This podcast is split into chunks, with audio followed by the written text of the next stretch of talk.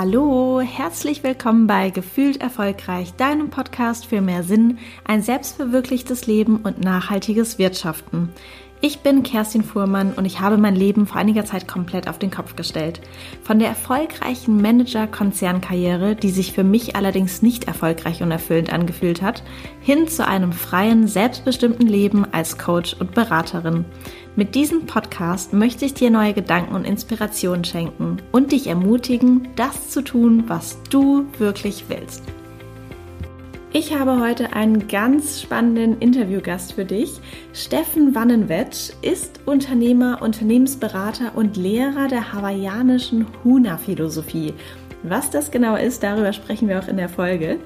Mit der Huna-Lehre und der Inspiration, die Steffen aus der Meditation schöpft, gelingt es ihm, ein sehr glücklicher Mensch zu sein und gleichzeitig aber auch ein sehr erfolgreicher Unternehmer. Dabei verfällt er nicht in diese Stressspirale, sondern ist ausgeglichen und wirklich sehr glücklich. Wenn du ihn triffst in Person, live, er ist wirklich ein so glücklicher Mensch mit einer Wahnsinnsausstrahlung. Deshalb war ich sehr froh, dass er gesagt hat, dass er ein Podcast-Interview gibt. Das ist nämlich auch sein allererstes. Und Steffen hat einen sehr, sehr spannenden Weg hinter sich, beziehungsweise er ist immer noch auf einem sehr spannenden Weg. Er war nämlich schon sehr erfolgreich. Und wenn ich sehr erfolgreich meine, seine äh, Unternehmen, ich habe mal nachgeguckt, machen, äh, ich glaube, über 30 Millionen Euro Umsatz im Jahr. Also echt, echt heftig. Ist eine ganze Menge. Und das war auch schon vor einigen Jahren so, dass er einfach sehr erfolgreich war. Und sein Weg, sein Lebensstil war sehr laut. Es ging um durch die Welt jetten von irgendwie Ibiza über Saint-Tropez. Es ging um Motorboote, um teure Uhren, um teure Autos. Dann ist aber was passiert und sein Leben hat sich sehr geändert. Er ist von diesem lauten Lebensstil in die absolute Stille gegangen. Er hat meditiert, er war auch in Zen-Klöstern und hat sich eben auch mit der hawaiianischen Huna-Lehre beschäftigt. Darüber sprechen wir, wie es dazu kam, dass sich sein Leben eben so massiv geändert hat, wie er sein Leben umgestellt hat, was er für sich gelernt hat, wie er das Glück für sich gefunden hat und wie es ihm heute gelingt, trotz der neuen Lebenseinstellung, die einfach viel ruhiger ist, trotzdem noch ein erfolgreicher Unternehmen zu sein. Wir sprechen aber auch darüber, warum es so wichtig ist, dass du dich selbst findest bzw. wiederfindest und wie dir das gelingen kann.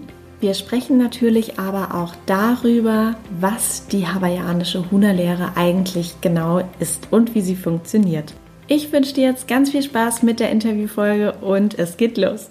Hallo Steffen, super schön, dass du Zeit hast für das Interview. Ich freue mich riesig, riesig groß, dass du hier im Podcast zu Gast bist und ja, begrüße dich recht herzlich. Hallo Kerstin, freue mich auch hier zu sein. Wenn man dich heute fragen würde, Steffen, wer bist du und was machst du eigentlich? Was antwortest du dann? Das fragen mich viele und äh, da ich ja ein Buch, Buch schreibe, worüber wir vielleicht auch noch reden, dann schreibe ich dann irgendwann, ich bin Unternehmer, Unternehmensberater und leidenschaftlicher Coach, Huna-Lehrer, also eine hawaiianische Philosophie, über die wir wahrscheinlich auch noch mal reden würden. Ja, ja. Das ist ja eine ganze Menge. Wenn du uns nochmal ähm, in, wie alt bist du jetzt? 53. 53. Wenn du uns jetzt mal so mh, mm, 20, 25 Jahre zurücknimmst, wenn wir so eine kleine Zeitreise machen, wie sah dein Leben da aus? Womit hast du dich beschäftigt? Und ja, genau, was, was hat dich da so umtrieben? Das war ja sehr anders als heute, das weiß ich Das war sehr anders als heute. Das war auch äh, auf gar keinen Fall in, in, irgendeiner Form im geistigen oder spirituellen Bereich, obwohl das heute, ich sage immer, das ist ja auch so, eine, so, ein, so ein Trugschluss zu sagen, ich bin jetzt spirituell. Äh, damals ging es nur um die Materie. Es ging um dann schneller, höher, weiter, der Beste, der Schnellste zu sein.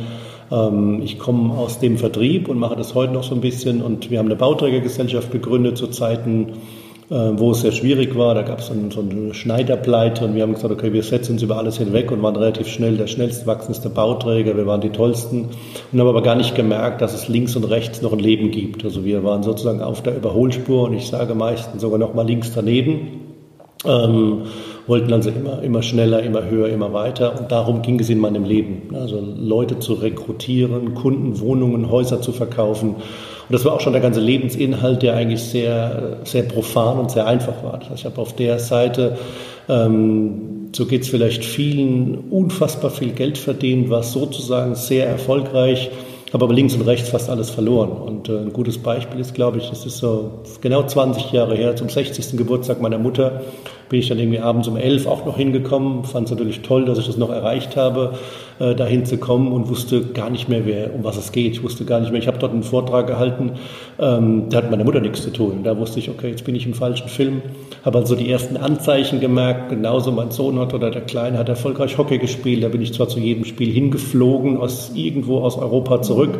Und er sagte, du bist ja gar nicht da. Und äh, also ich, die Anzeichen waren schon da, aber ich wollte sie nicht wahrnehmen. Ne, bis dann irgendwann 2003 äh, äh, so eine innerliche Stimme kam und sagte, okay, ich muss da was ändern. Also so sah das Leben vor 20, mhm. 25 Jahren aus. Auf der einen Seite nach außen sehr, sehr, sehr erfolgreich, nach innen aber wenig glücklich und doch einsam. Mhm. Und wenn du jetzt sagst, es gab dann einen Moment, da hat sich diese innere Stimme gemeldet, kannst du uns da nochmal mit äh, konkret in die Situation nehmen? Ja, darüber halte ich ja auch Vorträge. Natürlich kann ich da ein bisschen was dazu sagen, weil die innere Stimme hat sich ja eigentlich vorher schon angekündigt. Und ähm, ein, ein wichtiges Beispiel war vielleicht, ähm, meine, meine Partner haben es irgendwann übertrieben mit, mit sportlichen Autos und äh, ich habe gesagt, wir müssen jetzt mal langsam machen. Also die innere Stimme sagte eigentlich schon, die ich nicht wahrgenommen habe, äh, es muss sich da was ändern.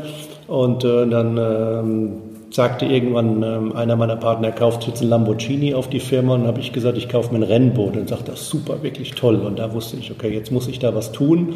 Habe natürlich immer weitergemacht, wir waren erfolgreich und dann war, um jetzt auf die Situation zu kommen, wir hatten ein Incentive auf Ibiza, hatten über den ganzen Sommer Ferienhäuser und Boote gemietet und parallel war dann noch ein Incentive am Hockenheimring, so ein Formel-1-Rennen, das war für uns alles völlig normal gleichzeitig überall zu sein. Also bin ich von Ibiza nach Hockenheim geflogen und dann war um 14 Uhr, wer es weiß, da ist es sehr, sehr laut in so einem Motodrom, der Start.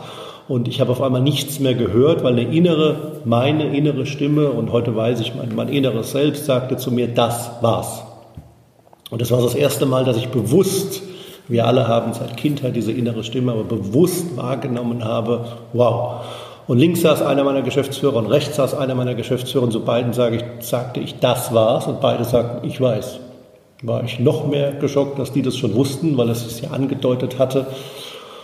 Und so bin ich am nächsten Tag aus unerklärlichen Gründen nach Zürich gefahren, an den See, habe mich drei Tage hingesetzt und habe es gemacht wie der alte Adenauer, habe so ein Plus und Minus äh, aufgezeichnet und mhm. habe gesagt, okay, was überwiegt, das mache ich. Und das hat eben überwogen, dass ich nichts mehr tue. Mhm und ähm, war aber trotzdem völlig geschockt, weil diese innere Stimme sagte, das war's, aber ich wusste gar nicht, was ich tun soll. Ja, und dann bin ich zurück und habe wieder zu meinem Partner gesagt, du, ich brauche eine Auszeit. Und dann sagte er, du brauchst keine Auszeit, du wirst nicht mehr zurückkommen. War für mich also auch völlig neu. Mhm. Also irgendwie wussten die mit meinen Anzeichen viel mehr zu deuten als ich, weil ich Heute sagt man wahrscheinlich ausgelaugt, ausgebrannt, fast ein Burnout hatte. Aber das habe ich so nicht wahrgenommen, ne? weil mir ging es ja auch nach außen irgendwie sehr, sehr gut. Ja, und dann habe ich äh, wirklich über Monate äh, erstmal gar nichts gemacht, war auch nicht bei einem Arzt, dann habe mit Yoga begonnen und habe dann gemerkt, das Thema Glücklichsein ist eigentlich so das Wahre. Und äh, das hat mich dann die, die nächsten Jahre beflügelt. Und wie lange ging diese Auszeit sozusagen, weil du sagst, du hast dann äh, mehrere Monate auch nichts gemacht? Wie lange war das ungefähr insgesamt? Ja, sie war zum Glück und ähm, das wünsche ich fast jedem Mal. Äh, sie war nicht geplant, wie lange. Also eigentlich habe ich gedacht, aber auch, nur gedacht, weil ich ja sehr erfolgreich war, dass ich nie mehr arbeiten müsste. Dass das dann ganz anders kam, das kam schon nach sechs Monaten, weil äh, wir hatten ausgemacht, äh, ich bekomme einen Beratervertrag, wir hatten ausgemacht, ich bekomme eine Abfindung von sehr, sehr viel Geld und nach sechs Monaten war es genau umgekehrt. Ich wurde auf all diese Summen verklagt mhm. und deswegen war diese, diese Auszeit, die in dem Nichts, in dieser Leere war, die war nur knapp sechs Monate und dann war so eine gewisse Realität wieder da, die mich aber trotzdem nicht mehr umgeworfen hat, weil ich gewusst habe, es gibt noch was anderes. Es gibt noch irgendwo das Glück und ähm, da ich ja mit vielen Menschen zu tun hatte und wenig glückliche Menschen da irgendwie getroffen hatte, trotz des Erfolgs, aber auch bei Leuten, die weniger Geld hatten, auch nicht, habe ich gesagt, okay, dann suche ich eben das Glück. Das war so meine Mission. Mhm. Ja. Und das hast du dann auch gemacht. Und dann hast du ja gesagt, ich glaube, ich erinnere mich nämlich, wir haben ja auch schon äh, äh, einige Zeit zusammen verbracht, ja. dass du gesagt hast, und äh, wenn ich der einzige Mensch werde, der irgendwie dieses Glück findet, ich suche so lange, bis ich es für mich gefunden habe. Das fand ich so einen ganz, ganz schönen Satz, den du gesagt hast. Bist du denn fündig geworden? Ja, bin fündig geworden. Äh, wenig bei, bei anderen Menschen, aber eben bei mir. Ich mhm. Habe vor zwei Jahren noch mal eine Yogalehrerin aus Dänemark kennengelernt, die für sich behauptet, sie ist die glücklichste Frau der Welt. Also da bin ich der glücklichste Mann der Welt. Ja, ich bin einfach dann äh, rumgereist, habe natürlich Religionen gesucht zuallererst, habe Philosophien gesucht, wie, wie Buddhismus, wie Zen, weil Religion ist schon aus der, aus der Schulzeit, habe eine Religion Abitur gemacht, hat mich sehr interessiert, habe also da nochmal alles gelesen, was es gibt. War dann in jedem Kloster der Welt oder war, war, war überall, in, in, sehr, sehr viel in China war in Zen-Klöstern, wo sie mir auf den Rücken gehauen haben, wo sie sagen, das kann alles nicht sein, war dann viel in Tibet, weil ich auch Feng Shui studiert habe und habe mit vielen Mönchen gesprochen, mit Lamas gesprochen und kaum einer war glücklich. Also kaum, die meisten wollten unser westliches Leben leben. Beruflich hatte ich mit sehr, sehr reichen Menschen zu tun, da war auch kaum, ganz wenige waren glücklich. Und äh, habe ich gesagt, okay, irgendwo, irgendwie muss es doch da was geben und ähm, habe viel über die Aborigines geforscht. Also habe gemerkt, irgendwo ganz entfernt wird es wohl Menschen geben, die glücklich sind. In Tibet habe ich sie gesehen, hunderte Kilometer weg von Lhasa, die nur ihre Religion hatten, die nur diesen, diesen Buddhismus hatten, aber sie waren auch geistig etwas naja, ähm, ich sag mal fast limitiert, sondern die, die haben eben die Religion gelebt und wussten nicht, was dahinter steht. Ja. Ähm, also das ist ein Weg, wenn man sagt, ich lebe einer Religion nach. Aber ich sage, das war natürlich nicht mein Weg, weil der in Abhängigkeiten äh, am, Ende, am Ende endet. Und durch einen wirklichen Zufall, ich saß mit einem Freund in der Sauna in Wiesbaden, der wusste, dass ich auf der Suche bin, weil er auch Jahre zuvor auch schon mal gesagt hat, ich möchte was Neues machen, ist aber fast wieder in der Materie gelandet und er sagte, bist du immer noch auf der Suche? Und dann habe ich gesagt, ja, ja klar, ich bin auf der Suche, werde auch nicht, nicht aufhören. Und dann sagte er, er war am Wochenende auf dem Seminar, das ist genau das, was ich suche. Und ähm, er konnte gar nicht genau sagen, wie es hieß, irgendwie Hu, Huna oder Huhn. Und dann gibt mir eine Website. Eine Website gab es nicht so wirklich. Und das war die Huna-Lehre, der ich heute nachgehe, eine hawaiianische Tradition aus Polynesien. Und dort bin ich dann auf das Seminar gefahren und schon nach der ersten Meditation wusste ich, ich habe es gefunden. Wow. Wow, ja. 2004. Ja, ich fand die, äh, die Huna-Lehre auch sehr spannend und deshalb äh, genau, habe ich dich ja als mein Huna-Lehrer auserkoren. Und ähm, jetzt gibt es bestimmt einige da draußen. Ich hatte auch schon mal über ähm, Instagram gefragt, nachdem ich hier zum Vortrag war. Und äh, viele haben gesagt, okay, das klingt total spannend, wir möchten mehr darüber erfahren. Deshalb, ähm, was ist die Huna-Lehre? Ja, ähm, die Huna-Lehre ist im Endeffekt ähm, was relativ Einfaches. Ähm, fast so banal, wenn man es vergleicht mit dem Christentum, wo man sagt im Namen des Vaters, des Sohnes, des Heiligen Geistes.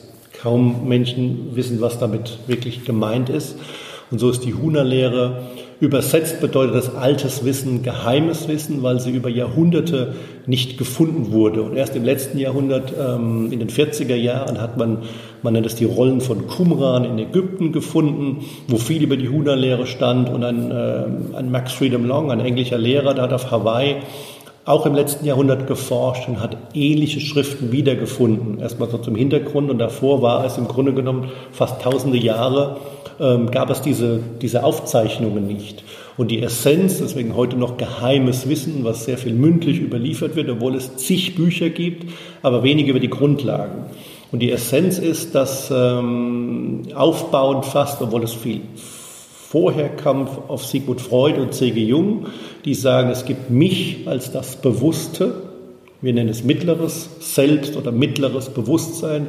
Es gibt das Unbewusste, viele kennen es von C.G. Jung, das kollektiv Unbewusste. Und da sagen wir, dass über 90 Prozent von uns eigentlich aus dem Unbewussten geschehen, obwohl wir aus dem Unbewussten geleitet werden. Wirkliche Verdauungsorgane, die steuern nicht wir, die steuern das Unbewusste. Und es gibt irgendwas da oben drüber, dieses Göttliche. Da hat Goethe hat es wunderbar als das Pantheistische. Es gibt nicht den einen, es gibt eben dieses Göttliche.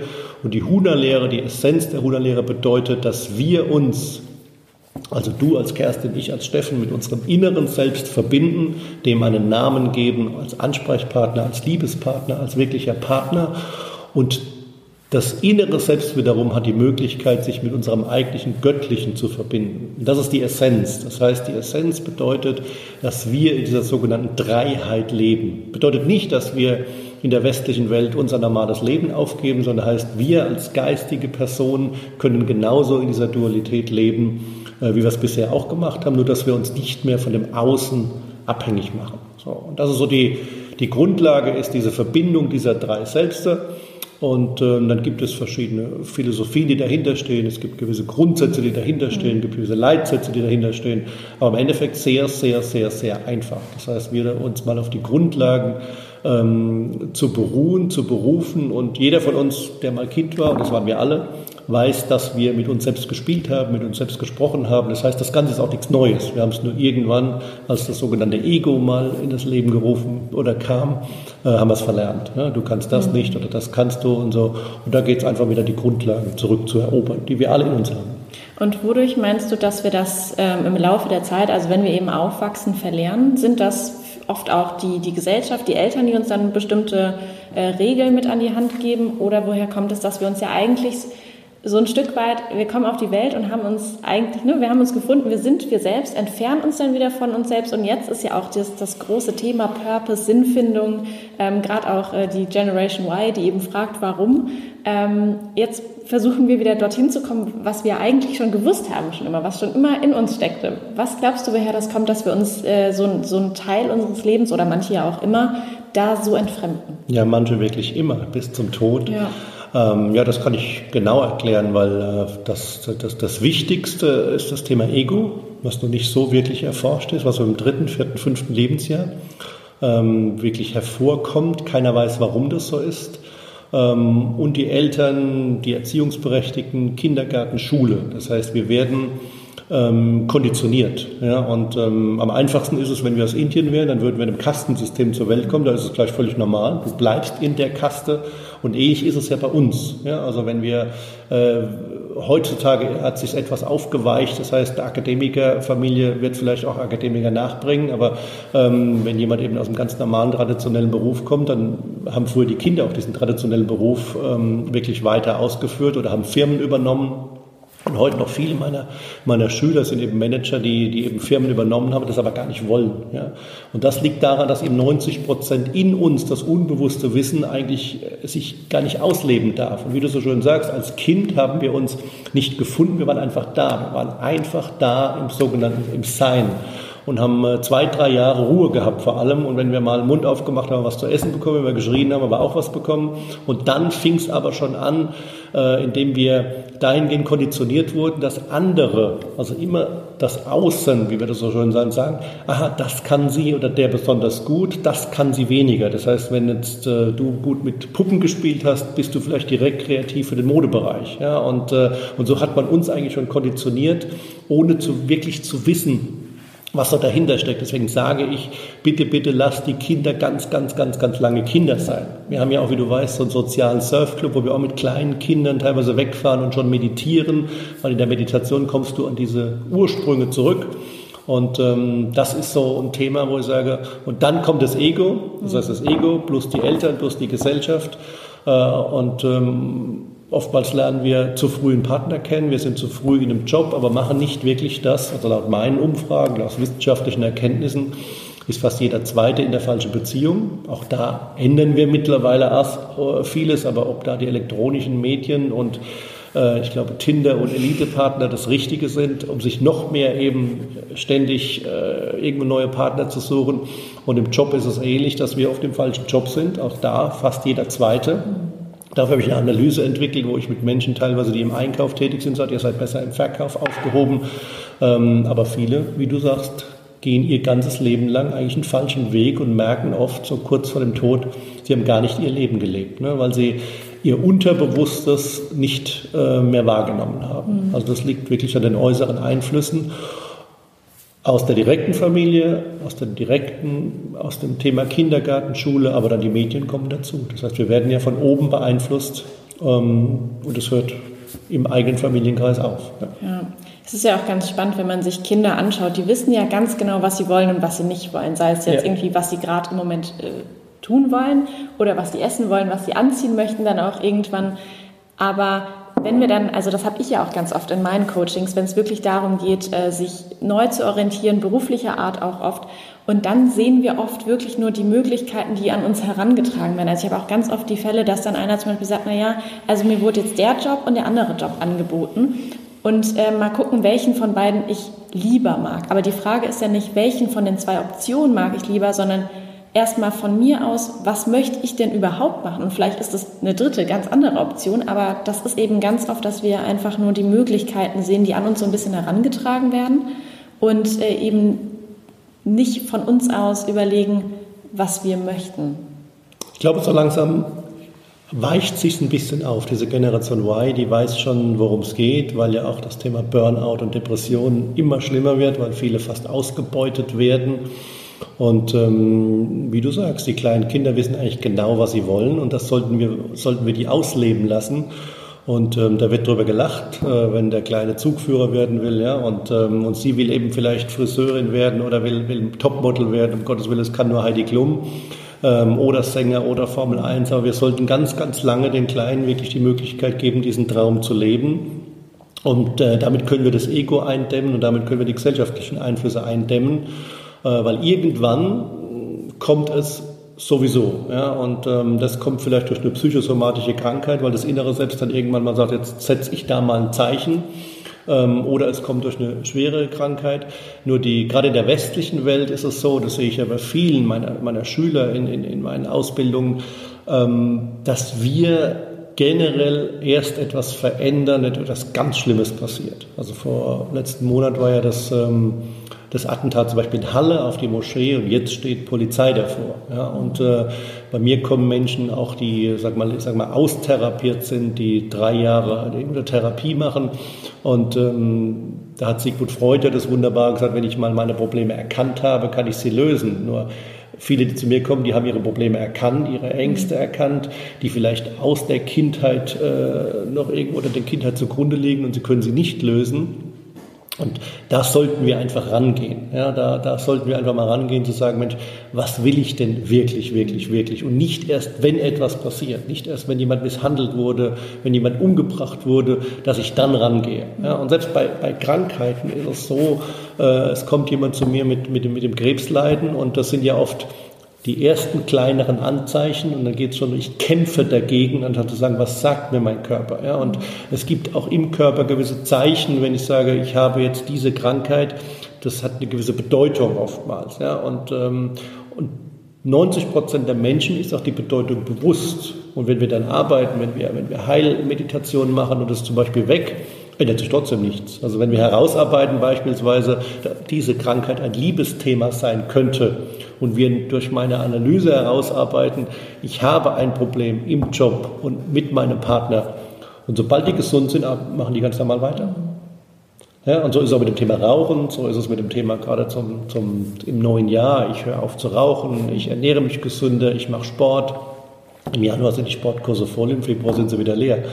Und das ist das, was ich nicht so wirklich verstehe, wo ich sage, Mensch, wenn es doch um mich geht, mhm. äh, dass ich da nicht was ändere. Aber da muss scheinbar erst was richtig Schlimmes passieren. Und ähm, ich habe im letzten Jahr fünf relativ enge, bekannte Freunde gehabt durch einen Herzinfarkt. Einer hat es nicht geschafft.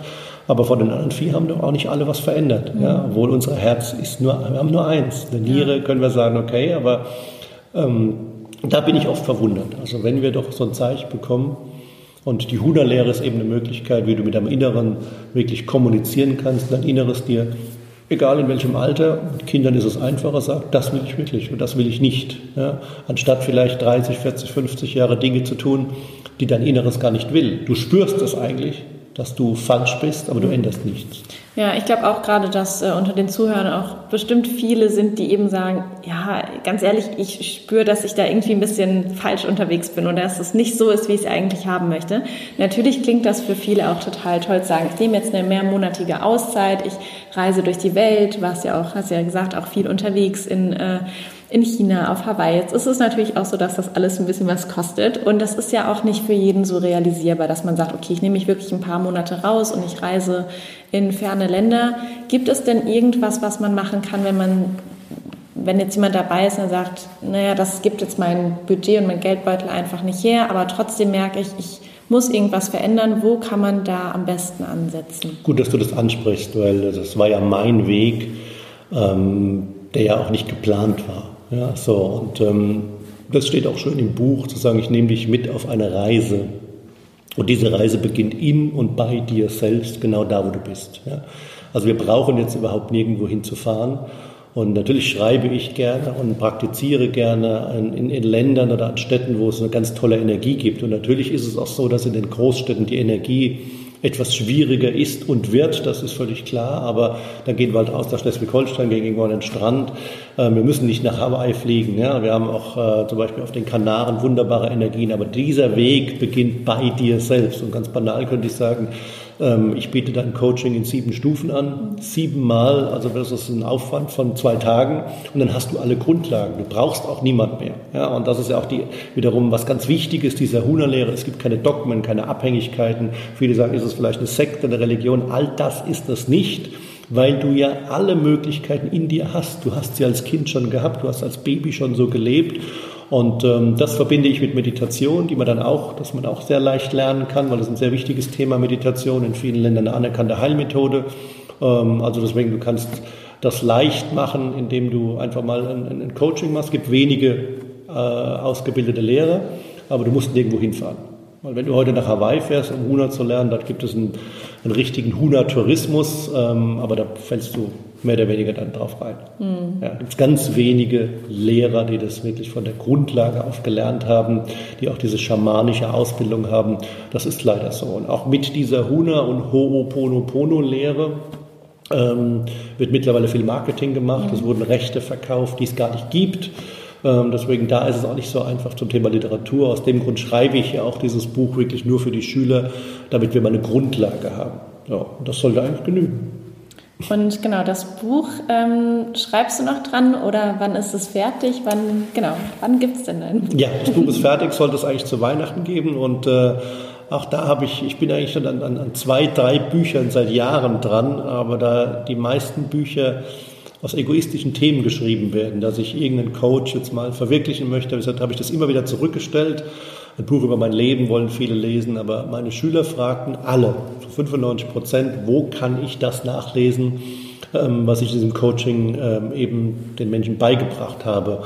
Und das gibt es in der Form nicht. Es gibt zwei große Lehrer, das ist äh, Max Freedom Long und äh, diese europäische Lehre habe ich genossen über zehn Jahre lang. Und es gibt auf Hawaii einen noch lebenden Kahuna, Serge Kahili King, bei dem ich meine schamanische Ausbildung gemacht habe. Beide haben viele Bücher geschrieben. Dazu gibt es viele Coaches, die Bücher geschrieben haben ohne Wertung, aber da ist sehr viel Ego dabei. Ja. Und diese wirklichen Grundlagen, weil für Max Freedom Long, genau wie für Serge King, sind die Grundlagen völlig normal, dass du durch meditative Zustände, durch niedrige Hirnfrequenzen an dein inneres Selbst herankommst, dass das innere Selbst die Möglichkeit hat, zum Beispiel durch eine gewisse Lebensenergie an das hohe Selbst heranzukommen. Das klingt jetzt ja alles schon ne? schwierig. Für die ist das normal. Das heißt, äh, wenn ich das jetzt jemand zum Lesen gebe, dann sagt er gerade jemand, der mit Spiritualität nichts zu tun hat und ähm, für den Huna-Praktizierenden gibt es zum Beispiel gar keine Spiritualität, für den ist es völlig normal. Das ist eine, eine schamanische Lehre, für den es völlig normal ist, mit dem Inneren zu kommunizieren. Für uns eigentlich auch, und wir haben es schon gemacht. Nur da wir dann so konditioniert wurden, glauben wir vielleicht gar nicht mehr daran. Ja? Und ähm, deswegen ist das Buch fertig, um auf deine Frage da zu antworten. Äh, es ist beim Lektorieren, wir sind nur noch an Kleinigkeiten dran. Äh, Weihnachten haben wir jetzt nicht geschafft, aber es wird auf jeden Fall im ersten Quartal. Also wir sind eigentlich, oder ich bin fertig, ich habe fast alles geschrieben ähm, und äh, die Lektorin hat noch drei oder vier Kapitel. Also, also Frühjahr 2020. Auf jeden Fall, ja. Ja. ja und das heißt genau. einfach gut sein, weil wir einfach mal wieder, also das heißt nicht rein Huna, sondern einfach, äh, weil es sehr, sehr einfach ist. Für viele vielleicht zu einfach. Und ähm, auch wichtig in der Huna-Lehre ist, äh, dass wir sehr viel vom Intellekt leben. In der Huna-Lehre kommen wir in die Intuition und durch den Kontakt eben zu dem Göttlichen haben wir sogar so ein, lernen wir so ein Körpergefühl kennen und so dass wir eben aus dem Intellekt mal herauskommen, mehr in dieses Thema Intuition und das ist für uns alle ganz, ganz fantastisch. Deswegen einfach, es soll einfach sein, es soll gut sein und dieses Sein ist ja auch so ein wichtiges Thema, wirklich mal diesen Zustand dieses Seins im Hier zu Jetzt zu genießen. Das hoffe ich, dass ich dann ähm, da die richtigen Worte finde dafür. Ja, ich bin schon ganz gespannt aufs Buch. Übrigens ganz witzig, ich war gestern äh, hier auch in der Nähe in einem vietnamesischen Restaurant, da gab es Glückskekse. Yeah. Und äh, die, die Nachricht, die sich in einem Glückskeks ver, verbarg für mich, ähm, war Folge deiner Intuition. Siehst du, genau. Sehr passend. Das bedeutet, dazu. folge deinem Bauchgefühl, ja. folge deinem inneren Selbst. Folge deiner Seele, sie hat sehr, sehr viel zu sagen. Ja, und ja. wenn wir mal uns überlegen, und das ist ja nicht von mir, nicht von der Huna-Lehre, sondern oder vielleicht die Essenz aus dem Taoismus, aber Freud und Jung haben das wunderbar aufgearbeitet, dass wirklich 90 Prozent bei uns unbewusst geschieht. ist es dann nicht toll zu sagen, ich weiß, was da passiert. Ja? Anstatt immer dagegen zu arbeiten, oftmals tun wir Dinge, die das innere selbst, das innere Kind, wie wir es nennen wollen, das Unterbewusstsein gar nicht will. Ja, und es ist doch wunderbar, wenn wir einfach mal authentisch leben. Also das ist, das wünsche ich jedem, weil das ist ja die, das Thema Glücklichsein, auf das mhm. du anfangs angesprochen ja. hast, wo ich sage, ich bin der glücklichste Mensch der Welt, weil ich wirklich ich bin und zwar in allen Facetten. Und ähm, das sind kleine Kinder. Da würde nie jemand anzweifeln, dass sie nicht authentisch sind. Und warum sollen wir das nicht weiterleben? Und es gibt ja indigene Völker, es gibt ja noch Schamanen, ganz, ganz wenige, die eben 100% sich selbst sind. Ja? Und ähm, das ist natürlich für viele, die so vom Intellekt geleitet sind, viel zu einfach. Ja? Zu sagen, ähm, was ist das für ein Leben da irgendwo im Wald? Ja? Und ähm, deswegen sage ich, wir können das auch im Hier und Jetzt leben. Also wir können dieses, diese Fülle dieser Dreiheit genauso mitten in der Materie leben. Und das ist toll. Hm. Ja. Und in der Hunderlehre gibt es ja auch unterschiedliche Prinzipien. Ähm, mhm. Ich glaube, wenn wir jetzt alle hier ansprechen würden, würde es den Rahmen ein bisschen sprengen. Aber gibt es für dich ein Prinzip, was für dich hm, vielleicht nicht unbedingt das Wichtigste ist, aber für dich einfach so irgendwie was ganz Besonderes, was du hier noch teilen kannst? So ja. eins von den vielen? Ja, ja, es gibt gar nicht so viele. Es gibt ja sieben prinzipielle oder sieben Prinzipien. Ähm, ja, mein Lieblingsthema ist Lieben heißt glücklich sein mit. Und ähm, einfach zu sagen, ich akzeptiere mal alles, wie es ist. Für euch Frauen ist es teilweise die Figur. Ja? Wir Männer sind da ja sehr ignorant. Wir können aussehen, wie wir wollen und finden es trotzdem gut. Auch das ist ja schon verrückt. Aber bedeutet wirklich, lieben bedeutet glücklich zu sein mit. Das kommt aus dem Doppelgebot der Liebe. Das steht schon in der Bibel. Äh, liebe deine Nächsten wie dich selbst. So, und äh, das, dieses äh, Prinzip nennt sich Aloha. Und Aloha ist ja auch so ähm, die Grußformel auf Hawaii, die Liebe in mir, in mir, grüßt die Liebe in dir. Wir kennen das ähm, aus dem Sanskrit, Namaste, vom, vom Yoga her, aber wirklich mal zu überlegen, wie stark ist denn die Liebe in mir, auch zu mir? Ja, das heißt, liebe deine Nächsten wie dich selbst bedeutet die Selbstliebe. Deswegen sage ich, das ist mein Lieblingsprinzip, mein mhm. Lieblings, äh, ja, meine Lieblingsphilosophie, wirklich zu sagen, einfach mal zu akzeptieren und wenn es nur für eine Woche ist, zu sagen, so wie es ist, ist es gut. Also wieder beim Buch einfach gut. Deswegen ja. ist Lieben bedeutet oder ist glücklich sein, ist das Liebste. Ja, ich glaube, das ist ein wunderschönes äh oder ein wunderschöner Schlussgedanke. Und ähm, ja, genau, für alle, die natürlich äh, sich jetzt fragen, hey, das klingt total toll, das Buch habe ich mir vielleicht äh, schon notiert mit dem Titel. Ich werde auf jeden Fall nochmal deine Website ähm, verlinken, auch in den Show Notes, dass die Menschen dich finden. Gerne. Ist ja einfach Manaloa. Genau. Das bedeutet auch die Energie und das Aloha in einem.de. Da steht das alles. Ganz simpel, genau. Ich, dann kommt es auch nochmal in die Show Notes. Und äh, genau, dann ganz herzlichen Dank, dass du dir die Zeit genommen hast. Und ich ja, danke. Ja. Wow, was für eine tolle Podcast-Folge. Ich kann dir aus eigener Erfahrung sagen, von meinem eigenen Weg, es lohnt sich so sehr, wenn du dich auf den Weg machst, dich selbst zu finden und dein Leben zu gestalten, wie du es wirklich möchtest. Falls du mehr über Coaching an sich erfahren möchtest, kann ich dir auch sehr meine letzte Podcast-Folge, die Folge 30, ans Herz legen. Und falls du Lust hast, mit mir gemeinsam diese Reise zu gehen, also eine Reise zu mehr Wohlbefinden, zu dir selbst, zu deinem Purpose, dann kann ich dir ein Geheimnis verraten. Und zwar gibt es ab sofort bis Ende des Jahres einen 10%igen Rabatt auf meine Coachings. Wenn du also Lust hast, dann melde dich bei mir, dann vereinbaren wir zuerst ein kostenloses Erstgespräch und dann können wir mit den Coachings starten. Das Erstgespräch findet telefonisch statt, geht ungefähr 20 Minuten. Dann können wir uns austauschen, ein bisschen kennenlernen. Und genau, am besten, du kannst mir direkt schreiben über Instagram, über mein Kontaktformular auf meiner Website, also unter kerstinfuhrmann.de slash Kontakt. Und genau, da schreibst du mir einfach, wann du telefonieren kannst, dann rufe ich dich an und ich freue mich riesig, wenn du dich bei mir meldest, wenn wir den Weg zusammen gehen, dass du ein glücklicheres und erfüllteres Leben hast und dich selbst findest und alles wieder so gestaltest im Leben, wie du es wirklich möchtest. Jetzt wünsche ich dir aber erstmal ein wunderschönes Weihnachtsfest, ganz tolle Tage mit deiner Familie, mit deinen Liebsten und dann hören wir uns hoffentlich zur nächsten Podcast-Folge wieder. Alles Gute für dich, deine Kerstin.